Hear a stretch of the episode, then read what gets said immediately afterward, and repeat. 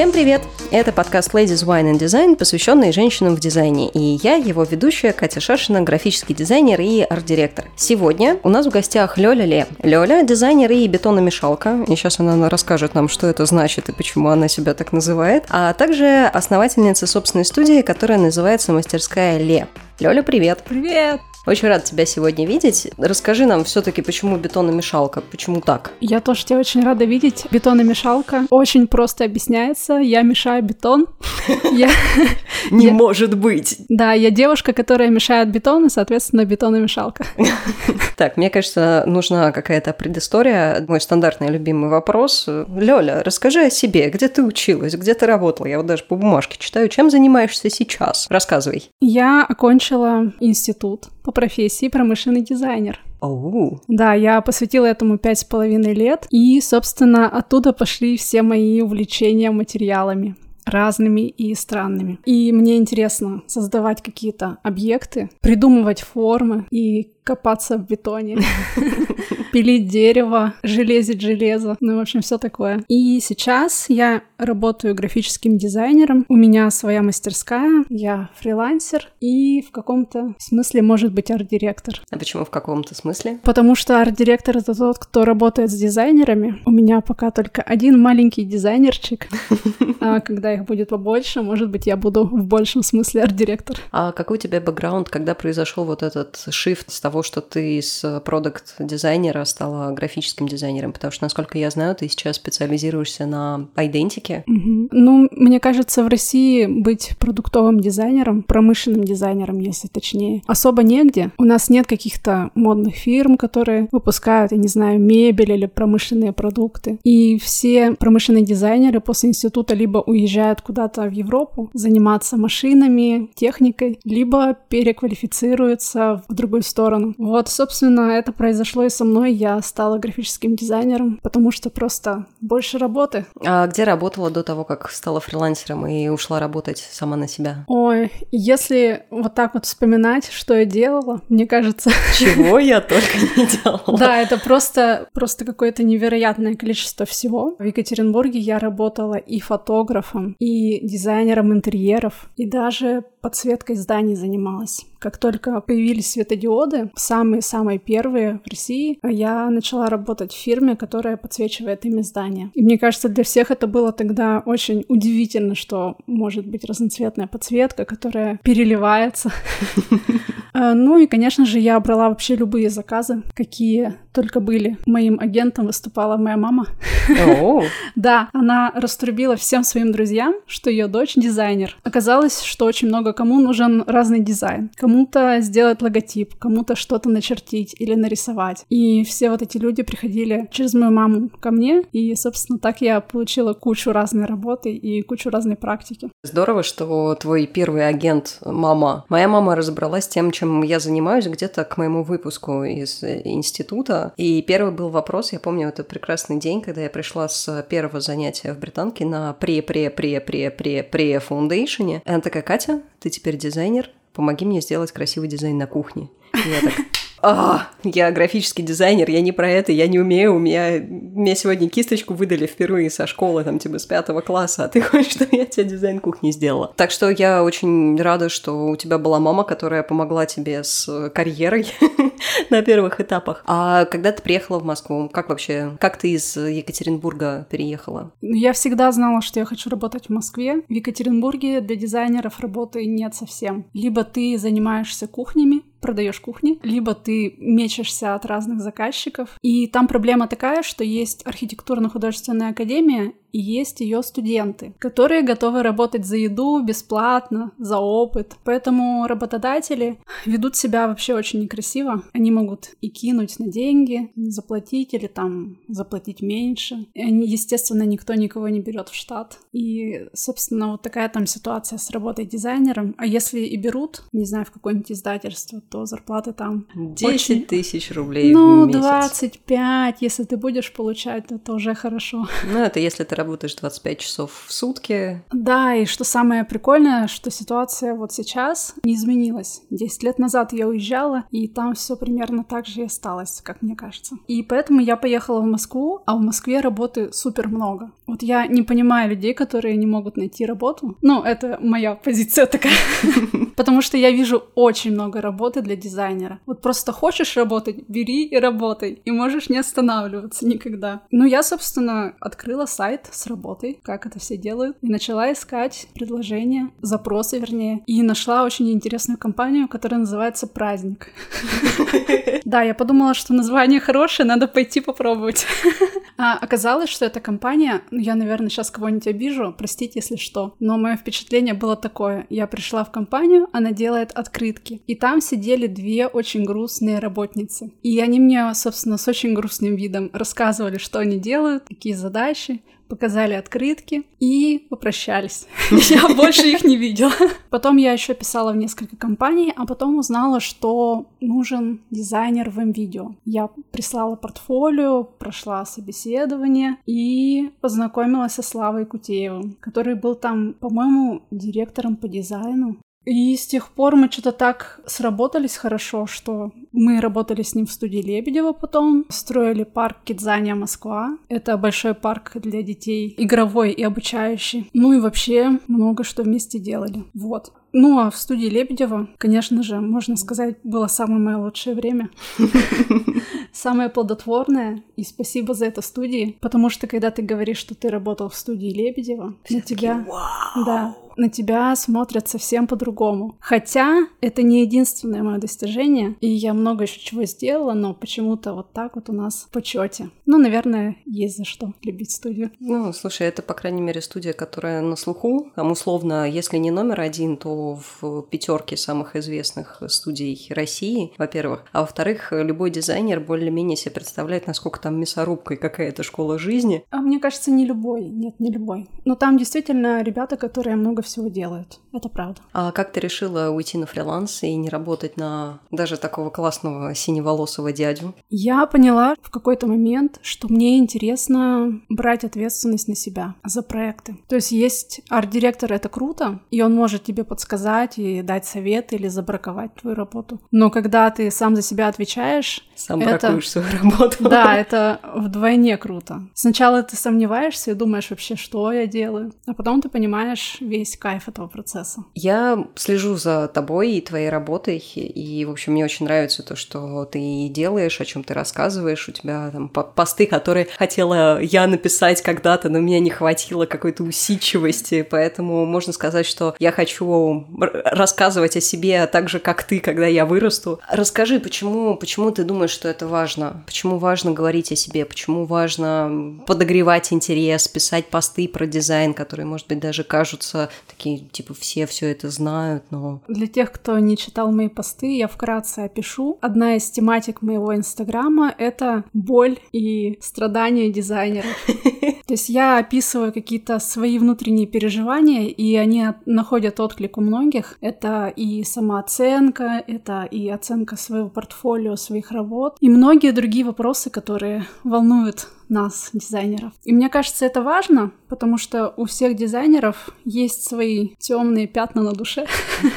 Многие сомневаются в себе и думают, что они какие-то не такие или делают недостаточно. Многие думают, что их проблемы существуют только у них. И они боятся об этом говорить, потому что если они скажут об этом, все узнают, какие они стрёмные. Но на самом деле эти проблемы есть у всех. И я здесь для того, чтобы об этом поговорить. А скажи, тебе сложно это делать? То есть, насколько я помню, ты месяца два три назад начала вот так вот активно форсить Инстаграм. Mm-hmm. Вот. А до этого момента, мне кажется, ты была таким дизайнером, который точно так же сидит в своей раковинке и как-то это все самостоятельно переваривает, не вынося это за пределы какого-то своего внутреннего мирка. Я права? Ну, наверное, да, отчасти. Можно сказать, что я была таким дизайнером-социофобом.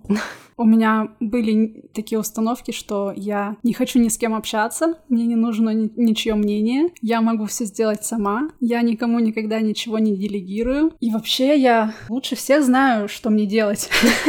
И мне казалось, что мне не нужно особо с кем-то знакомиться, общаться, и все было классно. Но на самом деле важно находить новых людей, важно знакомиться, общаться, создавать кооперации или как-то коллаборации, да. Потому что только тогда э, твоя работа видна, и вообще видно, что ты существуешь. Когда ты говоришь о себе, о своей работе, тебя видят, и к тебе приходят за заказами. Собственно, для чего все это и делается, правильно? Или ты сказала, что у тебя есть вот это вот одно из тематик, рубрик постов, это то, что ты рассказываешь, что дизайнер тоже человек, mm-hmm. что он там, я не знаю, ходит в спортзал, у него ломается техника, что иногда ему хочется посидеть в обнимку с кошкой. Скажи, а ты в, вот в этом развитии социальных сетей, ты видишь только поиск заказов любыми методами, либо у тебя все таки есть какая-то образовательная инициатива? Если честно, то поиск заказов меня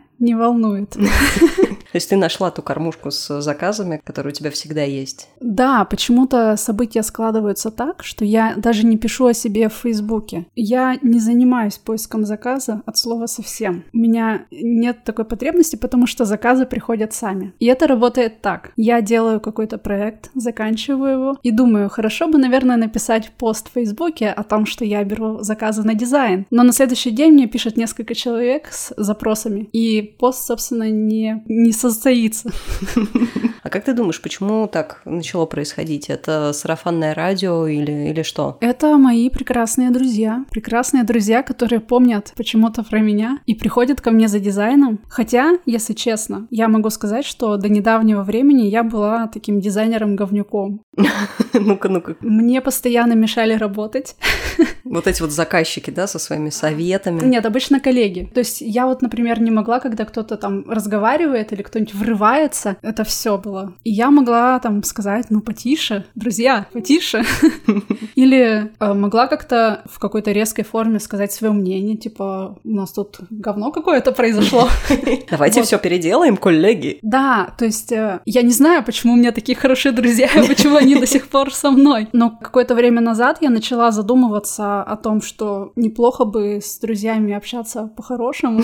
И не с друзьями, а вообще со всем миром, с людьми окружающими. И вот, собственно, тогда я и начала вот этот вот свой штурм Эвереста. Активность в Инстаграме, создание каких-то дружеских связей, поиск новых людей и создание, можно сказать, комьюнити какого-то, которое будет скоро у меня в мастерской. Скажи, а тебе это сложно этим заниматься? Мне это ужасно сложно, и мне все время стыдно. Я испытываю, я постоянно в напряге, но я работаю над собой и делаю, несмотря ни на что. Мой девиз, наверное, просто зажмуриться и делать.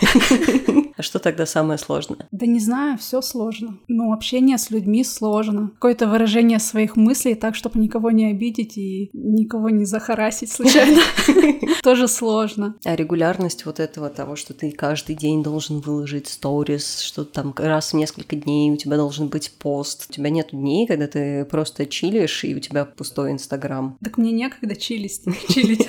Но на самом деле я же не просто так все это делаю. Я прошла курс по тому, как вести и монетизировать Инстаграм. И у меня была такая теория, я действительно ее подтверждаю, что если ты ничего о себе не рассказываешь, то тебя не видно. Ты можешь делать сколько угодно крутых проектов, но если ты о них не пишешь, не выкладываешь, не показываешь, то что ты сделал, что не сделал? Как говорится, фотки не было, значит, в зал не ходил.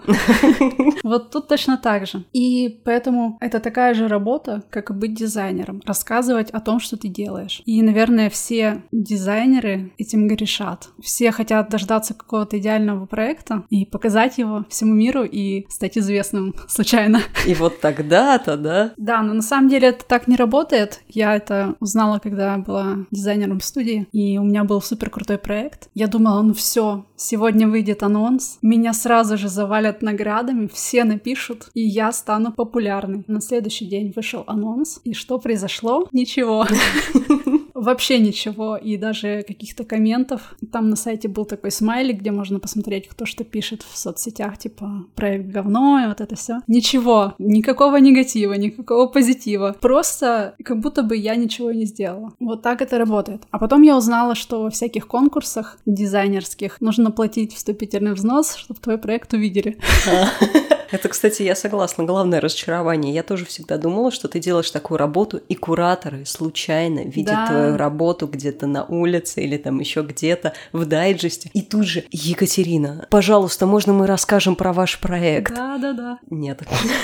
Да, молодые дизайнеры и, наверное, старые тоже, ну, старые в смысле не возраста, а опыта, они думают, а, что их заметят. А кто их заметит? У этих людей, которые должны замечать, у них столько же работы, сколько и у вас. Им некогда искать вот это вот все, замечать, писать. И если ты сидишь и ждешь, когда ты прославишься, то этого не произойдет. Надо говорить о себе, и чем чаще, тем лучше. И, собственно, Инстаграм для этого прекрасная площадка.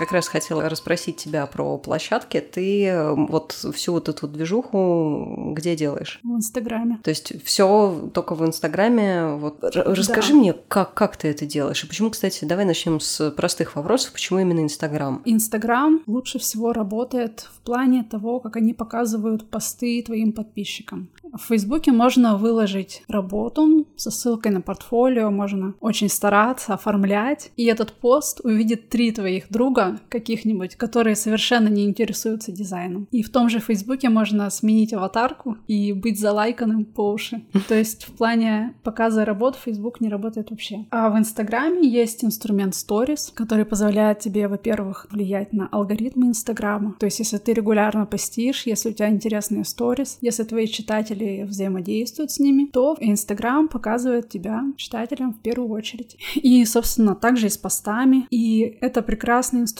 не только для того, чтобы поддерживать свою популярность, условно скажем так, но и для того, чтобы какие-то свои товары или услуги продавать. И реклама в Инстаграме в моем случае работает лучше, чем реклама в Фейсбуке, реклама ВКонтакте. Я это тестировала и на практике это поняла. Ну, Инстаграм, конечно, еще и визуальная сеть. И там все любят смотреть красивые картинки. Так что да, Инстаграм супер. А расскажи подробнее, вот в чем заключается твое селф-промо? Какие действия ты совершаешь, что ты постишь, о чем постишь, когда ты постишь? Вот расскажи немножко всяких изнанку. Ну смотри, у меня есть несколько направлений деятельности, которые для меня важны. Во-первых, я делаю дизайн, я делаю идентику, у меня есть заказчики компании, которым нужен логотип. И сейчас я хочу еще зайти со стороны заказчиков, маленьких бизнесов и индивидуальных предпринимателей и сделать для них супер проект «Дизайн по дружбе», когда можно через друзей-друзей у меня заказать очень дешево и быстро логотип хороший. Это первое направление. Второе направление — это шелкография. Я веду мастер-классы, у меня есть наборы для шелкографии домашней, и я их продаю, то есть у меня есть свой магазин. И третье направление — это я как блогер, то есть я рассказываю какие-то свои мысли, взаимодействие с читателями, набираю популярность и становлюсь невероятно известной.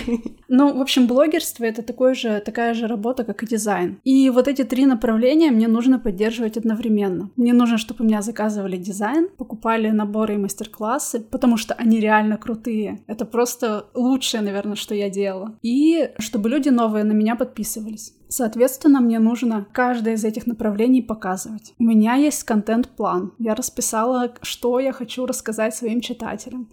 У меня очень много идей для историй, для картинок. У меня много работ, которые я хочу показать. Самая, наверное, самая моя любимая часть — это факапы в дизайне. То есть мне нужно как-то вовлекать, заинтересовывать моих читателей. И у меня куча дерьма происходила в жизни. Мне реально есть о чем рассказать. Я составила контент-план. Точно так же я сделала и в направлении шелкографии. И, естественно, каждый день я должна выкладывать сторис и показывать не то, что я там встала написала, наклеила патчи, а то, что я что-то делаю. И желательно, чтобы что-то было связано с моей деятельностью. И слава богу, я это реально делаю, и мне есть что снимать. Я не встаю каждый день, не думаю, что мне делать. Ну и все. Самое сложное — это придерживаться плана. Ежедневно, упорно выделять время, делать, делать и делать, и все. А, естественно, нужно покупать рекламу. Потому что ты можешь делать кучу постов и кучу сторис, но новые люди тебя не будут видеть, потому что сейчас все так работает, что либо ты покупаешь рекламу, либо ты неизвестный и незнаменитый. Увы и ах. Да. Все-таки не получается проснуться знаменитым просто так. Не получается, да. Хотя, ты знаешь, я помню, что я зацепилась за тебя от поста Сергея Андронова, когда увидела, что вот, я побыл на мастер-классе, тыры-пыры, я такая, о, прикольно. Точно, это вообще супер история.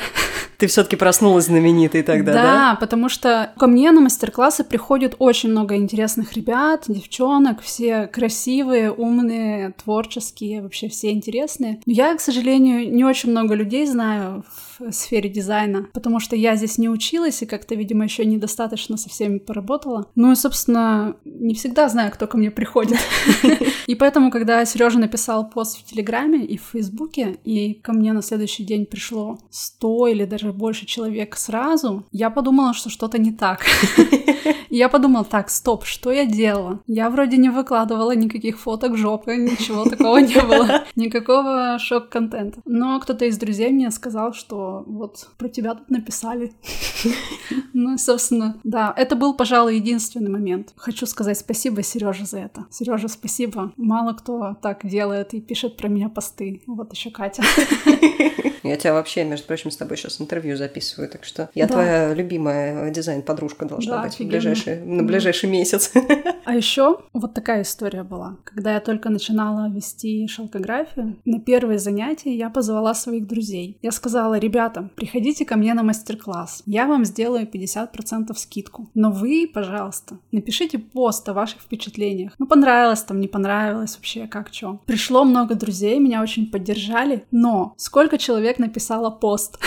Вот так вот по чесноку, наверное, одна четвертая. Еще одна четвертая поделилась фоткой, отметила, ну, так, кратко упомянула, а половина ничего не написала. Так что, если вас упоминают, если про вас пишут пост, держитесь за этих ребят.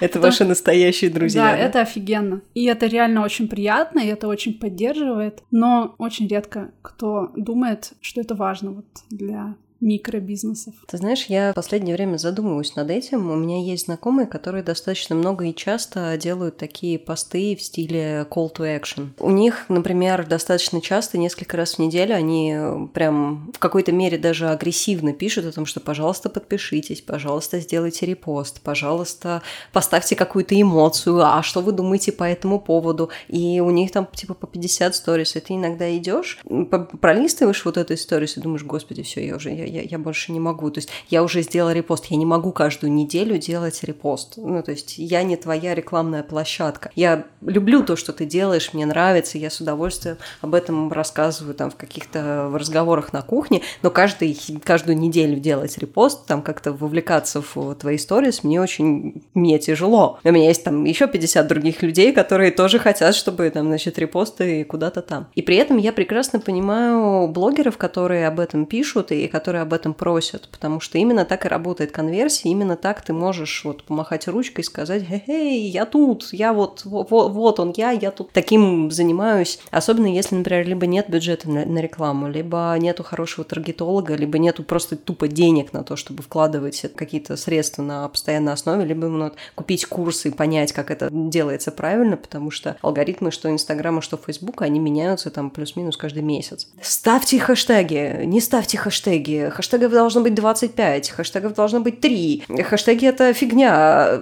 И просто в этом нужно постоянно держать руку на пульсе. Хэштеги должны быть низкочастотные. Нет, среднечастотные. Давай Сре- по-русски. Средняя частота употребимости. Нельзя написать дизайн, но можно написать дизайн-блог. Да, потому что дизайн это слишком популярный хэштег, и тебя точно не увидят. А если ты напишешь дизайн-блог о логотипах, это очень узкоспециализированный хэштег, тебя тоже не увидят. А если ты выберешь что-то среднее, то тогда да. Я мечтаю как-нибудь познакомиться вот с э, таргетологом, э, инстаграмоведом, который бы посвятил мне 4 часа своего времени и порассказывал бы так, такие нюансы. Мне кажется, ну, это я интересно. тебе могу кое-что порассказывать про Инстаграм. О, Да. может быть, давай какие-то самые твои крупные инсайты. Да, ну вот я хотела сказать по поводу поделитесь, отметьте и все такое. Это же может быть еще реклама. А реклама у блогеров в Инстаграме так и работает. Ты платишь за то, что о тебе рассказывают и тебя вот так вот упоминают. Но мне кажется, это добровольное решение каждого. Если у тебя есть ресурс на то, на то чтобы что-то пошерить, то почему бы и нет? А если у тебя нет ресурса, ты не должен себя чувствовать виноватым за это.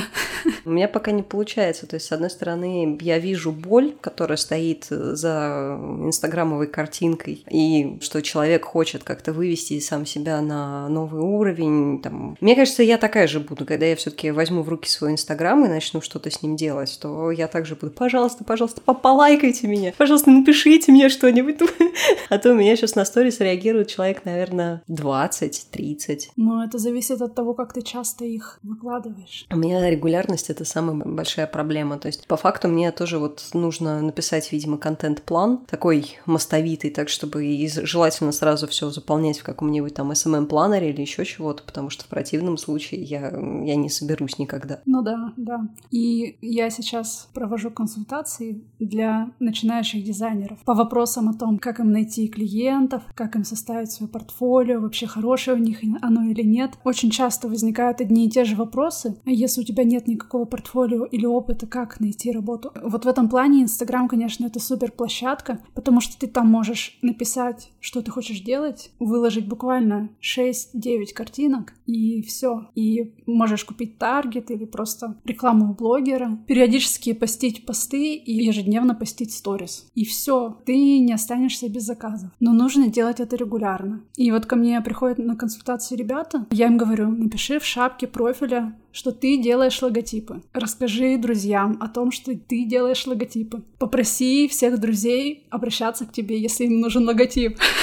Интересно, сколько ребят так сделали после консультации со мной. Важно не просто знать, а важно делать. И если ты делаешь регулярно, то у тебя нет шанса провалиться. И Инстаграм реально офигенный инструмент для тех, кто делает регулярно. Понемножку, но постоянно. Пока мы с тобой не ушли далеко, я mm-hmm. очень хочу с тобой проговорить про контент, про регулярность и так далее. Какие-нибудь хинты вот Инстаграма, три, топ-3? Например, сторис. Вот вы все помните, что когда смотришь сторис, там они такие в кружочках наверху у тебя над лентой. И там постоянно в начале какие-то одни и те же люди возникают. Не разные, а одни и те же постоянно. Первый человек, постоянно ты его видишь на первом месте. Почему? Потому что, наверное, ты его сторис не скипаешь, а смотришь, досматриваешь, держишь, чтобы прочитать что-то. Не знаю, может быть, туда-сюда листаешь. Скорее всего, это какие-то твои друзья или родные, или там твой парень или девушка. Но Инстаграм работает так, что если ты досматриваешь сторис, задерживаешься на них, какие-то кнопочки нажимаешь или реакции ставишь, тебе в первую очередь показывают этого человека. Если ты скипаешь или не досматриваешь, что там выходишь, какие действия еще могут быть, то эти люди отправляются в конец очереди. Поэтому, если вы, друзья, хотите, чтобы вы всегда были видны вашим подписчикам, делайте такие сторис, которые надо досматривать, которые интересны и хочется досматривать. Делайте интерактив, опросы, какие-нибудь игры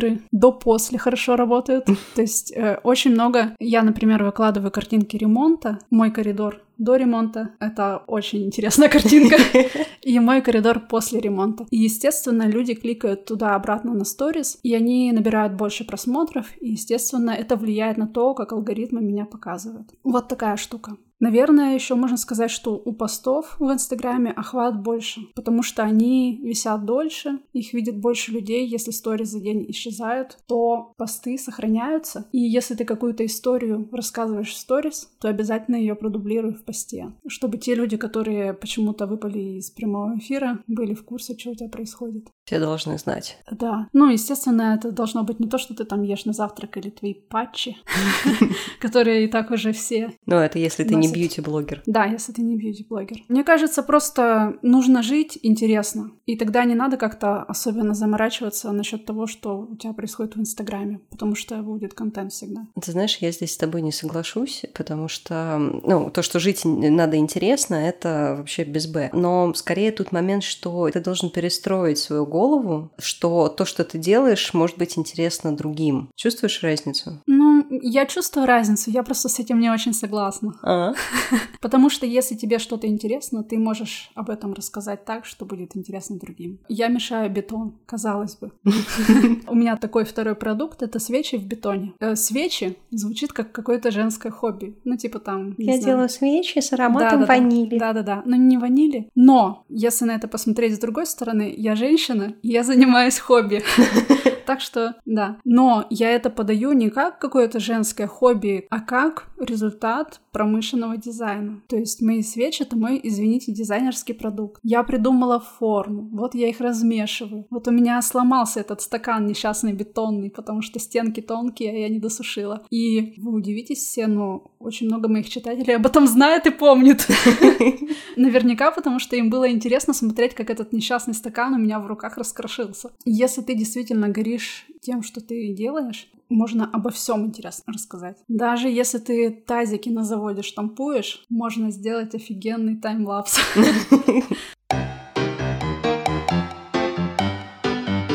Смотри, я, например, в своей практике сталкивалась со следующим. Я во многом занимаюсь арт-дирекшеном. То есть э, у меня помимо дизайна очень много... Я не могу сказать, что скучной работы, она классная. Но, например, сегодня я полдня моталась по встречам, mm-hmm. и после этого я сел писать онбординг для комьюнити Ladies Wine and Design, расписывать, как у нас должны проходить ивенты. Да, мы сегодня вот э, завершаем вечер тем, что сидим и с тобой разговариваем разговариваем. Единственное, что я могла бы запустить, это, например, я сижу классная в переговорке, mm-hmm. а я сижу классная перед э, своим маймаком и так атака пишу что-то на клавиатуре. И, ну, собственно, два репоста сторис, которые сделала ты, потому что я ленивая чмо. Что мы с тобой, мы с тобой встретили, и вот мы такие, типа, сидим и болтаем. Ну, извини, ты не ленивая чмо, ты достала микрофоны, посмотри. Слушай, ну это же для подкаста. Ну, ты же понимаешь. Я найду, чем тебе возразить. Я подписана в Инстаграме на риэлтора. Угу. Чувак риэлтор в Петербурге. Он что делает? Он ходит по встречам, подписывает документы. Что еще там? В банк они ходят за кредитом, я так полагаю. Ну и, собственно, смотрит иногда квартиры. Ну никак. Не иногда, часто. Что может показать риэлтор? А у него очень интересный Инстаграм. Его Инстаграм Сергей Галер. Я не помню точно, как это пишется, но я думаю, вы найдете. И он показывает жизнь риэлтора. Вы понимаете, риэлтора, который вот недвижку, вот это все. Очень интересно. Он показывает показывает, как он куда-то идет, он показывает, как там в парадной, он показывает, как они подписывают договор, и это интересно смотреть. Почему? Почему? Да, то есть он сидит за компьютером, он подписывает бумажки, он встречается в кафе или там в банке, ипотека, вот это все. То есть мотается по городу. Но он это делает интересно. Как? Не знаю, ну как-то делает. так что после того, как я смотрю на Инстаграм Сергея, я понимаю, что вообще невозможного ничего нет. Просто нужно составить контент-план, расписать стратегию и да. придерживаться. разобраться в том... Слушай, а есть такие вот, э, про разобраться, есть какие-то вещи, которые Инстаграм не должен видеть? Ну, мы сейчас не берем какую-то совсем запрещенное э, законом Российской Федерации не только и площадкой, но есть что-то, про что вот есть такое негласное табу Инстаграма Инстаграма, что не надо про это писать? Ну, соски. Соски. Разумеется, если ты постишь топлис, то соски нужно прикрывать. Что еще? Мне кажется, есть какая-то запрещенка на слово секс и вот такие тематики, потому что я слышала, что секс-блогеров иногда блокируют. И еще, что интересно, я читаю блогера Ирену Понарошку, и у нее периодически проскакивают какие-то неочевидные слова, которые запрещены в Инстаграме, типа парацетамол, хэштег парацетамол, вот что-то такое. Мне кажется, в нашей жизни, вот чтобы мы не запостили, это не попадает в категорию запрещенки Инстаграма. Я скорее даже не про запрещенку Инстаграма, а про какой-то такой морально-этический кодекс. Типа, если ты дизайнер, ты не можешь сделать 8 сторис подряд о том, как ты лежишь на диване и ковыряешься в носу. Ну, вот такого плана. А, ну такого плана, конечно. Если... Вот просто давай с точки зрения здравого смысла. Что людям интересно смотреть? Ну, понятно, что всем не интересно смотреть, как ты в режиме говорящей головы записываешь 10 сторис подряд и не дублируешь это текстом, и никак не меняешь ракурс. Конечно же, это все перелистнут. Естественно, ты должен соблюдать законы драматургии. Интриговать подписчиков, да. Что же я сделаю на следующий сторис? Попробуйте угадай. Да, вот в таком духе. Ты должна думать о том, не надоел ли подписчикам этот ракурс. В конце концов, может быть, как-то отойти от камеры, показать общий план, может быть, показать текстовую сторис, может быть, показать было-стало. То есть это постоянная работа над тем, чтобы сделать интересно. И, естественно, люди устают от одинаковости. А ведь все приходят в Инстаграм для того, чтобы развлечься, расслабиться, как-то подзалипать. И ты постоянно должен думать, наверное, как режиссер, думать о сюжетах, о персонажах, об интриге и, может быть, даже о каком-то конфликте. No. Ну и, конечно, если ты заводишь какой-то конфликт, то нужно показывать и развязку. А есть, например, то, что ты не можешь э, какую-то негативную историю выливать? Ну, то есть, например, у тебя Инстаграм достаточно позитивный, ты рассказываешь о своих каких-то косяках, которые происходят, ну, там, опять же, весело, задорно. А бывали моменты, когда вот тебе хотелось орать матом громко, и ты села и поняла, что нет, я не могу выложить это в сторис, потому что это,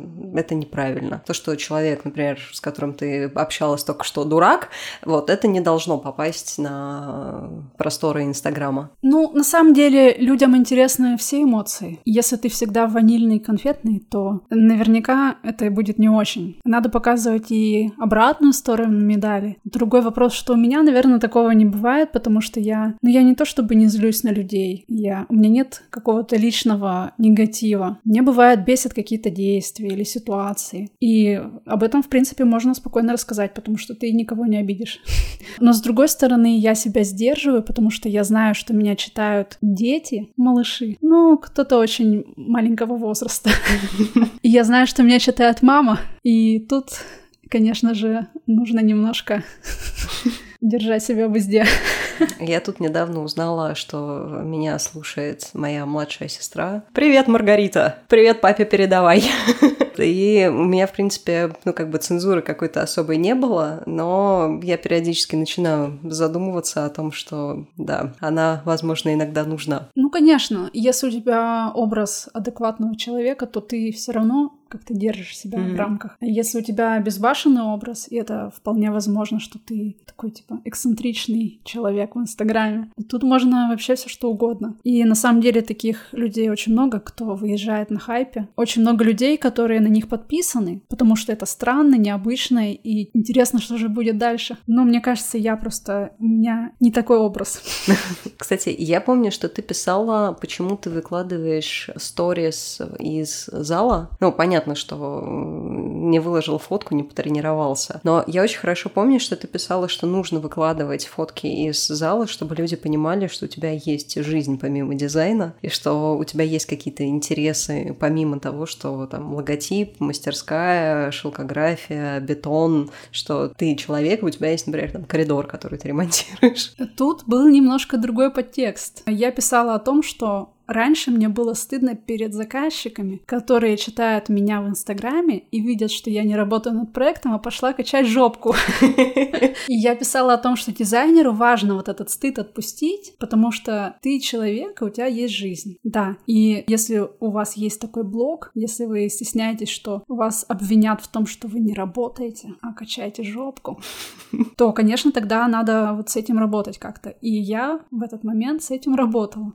Расскажи какие бонусы тебе дает вот этот несколько месячный experience по такому активному self-promo? Какие бонусы тебе это принесло so far, что называется? Мне кажется, пока мало времени прошло, чтобы об этом говорить, но я замечаю, замечаю изменения. Например, раньше мои друзья при встрече со мной спрашивали, Лёля, где ты работаешь, что ты делаешь, где ты сейчас? То сейчас большинство говорит, о, я видел там у тебя бетон, я видел там у тебя мастер-классы, у тебя там вот мастерская появилась. А реально люди начали знать, что я делаю. И мне кажется, это важно, потому что чем больше людей знает, что я делаю, тем больше ко мне придет заказчиков. Ну и, конечно, кроме вот такого вот, как сказать, шкурного интереса, есть и другие плюсы, что очень много интересных людей приходит ко мне и как-то связывается и пишет. На самом деле это очень круто, потому что в дальнейшем я планирую делать, не знаю, как это назвать, тусовочки интересных людей, нетворкинг, знакомиться с разными ребятами, знакомить их между собой, потому что в карантин сейчас все немножко загрустили. На самом деле жизнь же очень интересная, и вот этот вот нетворкинг, знакомства, они помогают нам искать интересные задачи и вообще жить разнообразно. Так что вот, наверное, главный бонус — это новые люди, то, чего я так боюсь, и то, что так меня радует. Да, у меня появляются интересные коллаборации. Вот, например, недавно со мной связались ребята из компании ManyChat. Они делают ботов, а, например, бот в Фейсбуке, который сидит на твоей бизнес-странице и в сообщениях рассказывает подписчикам разную информацию. И мы будем делать, пробовать с ними коллаборацию для мастерской Ле. И подписывайтесь на меня в Фейсбуке. И, возможно, скоро вы познакомитесь с моим ботом, как его назвать, бот Виталик. Не придумала, честное еще имя. Наверное, это вот один из плюсов моей активной деятельности. Давай раскрой нам цифры. Сколько, сколько у тебя подписчиков плюсанулось за последние там три месяца? Немного. Наверное, человек 200. Немного? Ну да, но я немножко покупаю рекламу, конечно же, очень немножко. И не занимаюсь набором подписчиков. Но вот как-то плюсанулось, да, я даже не поняла откуда. И сколько их у тебя сейчас? Ну, три с половиной тысячи mm-hmm. есть. Мне кажется, у меня очень целевая аудитория сидит в подписчиках, всегда активно так принимают участие в обсуждениях, пишут мне, реагируют, вообще классно. Это гораздо лучше, чем когда у тебя 10 тысяч каких-то ботов непонятных. Мертвые люди. Да, и у тебя никакой активности, никаких реакций, потому что когда ты пишешь пост целый день, подбираешь фотку, там составляешь контент-план, вот это все, и ты его выкладываешь, и вообще ноль реакций, то, собственно, зачем это все делается? Так что меньше, но лучше. Дай совет, пожалуйста, нашим слушателям, которые хотят развивать себя и научиться говорить о себе, потому что по интервью, которое я собирала в свое время, когда стала куратором среди наших девушек, история с self-промо была достаточно острой, то есть как встать встать и начать говорить о себе, о всех моментах, а вот не дожидаясь вот того самого-самого яркого проекта, который пуш, выстрелит, и ты проснешься знаменитый. Кстати, отсылка такая, раньше моделями так хотели стать, что ты идешь по улице, да, актрисами, да, да, что ты идешь, и тут продюсер тебя заметил, там директор фильма, режиссер, и тогда вот это вот сошлось, ну, как показывает практика, так бывает не очень часто, и это скорее ошибка выжившего, чем реальные истории и реальные реальная статистика. Что бы ты посоветовала э, нашим слушателям и слушательницам относительно этого? Я, наверное, сейчас выйду с интервью и подумаю, что я гораздо больше хотела сказать, чем сказала. Но основная мысль такая. Нужно в первую очередь разговаривать о том, что ты хочешь делать со своим ближайшим окружением. Потому что, как ни крути, в дизайне к тебе приходят по дружбе. Тебя рекомендуют друзья, они знают, что ты делаешь, как ты делаешь. Поэтому, если вы хотите, например, делать делать логотипы, начните говорить всем друзьям, что вы теперь делаете логотипы. И я очень удивлюсь, если мне кто-нибудь скажет, что у него не покупают логотипы. Потому что моим друзьям всем нужны логотипы от меня. Иногда не по одному разу. Дизайн нужен очень многим людям. Вообще все, нужно все. Просто люди должны узнать, что вы это делаете. И чтобы они об этом узнали, нужно об этом говорить. И нужно говорить конкретно. Чуваки, я делаю логотип. Хочешь, я сделаю тебе себе логотип за тысячу рублей, ну, условно говоря. Если ты не уверен в себе, у тебя нет портфолио, начни с малого. Не говори мне, что никто не хочет логотип. Ну, за тысячу-то точно хотят. Но даже если ты его сделаешь как-то не очень, и человек потом закажет еще раз у кого-то другого, у тебя будет этот опыт. Или если ты занимаешься дизайном интерьера, ну, предложи ты кому-нибудь дачу задизайнить. Даже если это пойдет все не так, как рассчитывали, хотя бы будет опыт. Поэтому, наверное, наверное, самый главный совет. Подкатите к своим знакомым и заставьте их дать вам задачу. Но если они не дают вам задачу, то поставьте эту задачу себе сами. Если вы хотите сделать логотипы, то сделайте логотипы шести любым компаниям, выложите историю об этом в Инстаграме, запостите посты, зашерьте шеры, залайкайте лайки и попросите маму залайкать все посты. Просто делайте, не сидите, не страдайте, а прикладывайте усилия. И тогда вообще все будет классно. Как говорил великий Шала Лабаф, just do it! Ну, конечно, да, do it. Давай, Лёль, финальное слово. Да, Катя, спасибо большое, что ты меня позвала в этот подкаст. Замечательный. Я надеюсь, что что-нибудь из моих слов останется, не вырежется. И будет интересно ребятам послушать. Я очень рада этому. Подписывайтесь на меня в Инстаграме. Ле, нижнее подчеркивание, Industrial. У меня будет очень много интересных сториз для дизайнеров, для начинающих и продолжающих. И мы с вами прорвемся, станем богатыми и знаменитыми. Мое, мне кажется, заключение будет не настолько классным. У меня тоже есть там про колокольчики и про подписывайтесь. На самом деле все ссылки мы добавим в описании подкаста, поэтому смотрите описание подкаста. Кстати, там бывают всякие полезные штуки, Лёль. И большое тебе спасибо от меня и от всего Ladies Wine and Design за то, что поделилась своим опытом. Каждый раз, смотря на твои сторис и разговаривая с тобой на эту тему, мне хочется все таки взять себя за задницу, написать этот чертов контент-план и начать выкладывать хотя бы там по три сторис в день. Надо начинать хоть, хоть с чего-нибудь. Надо пять на самом деле минимум. Пять, слушай, ну это, это, это, это нет. Я как человек, который вчера установил Инстаграм. Конечно, нет, но пять сторис это, это уже чересчур.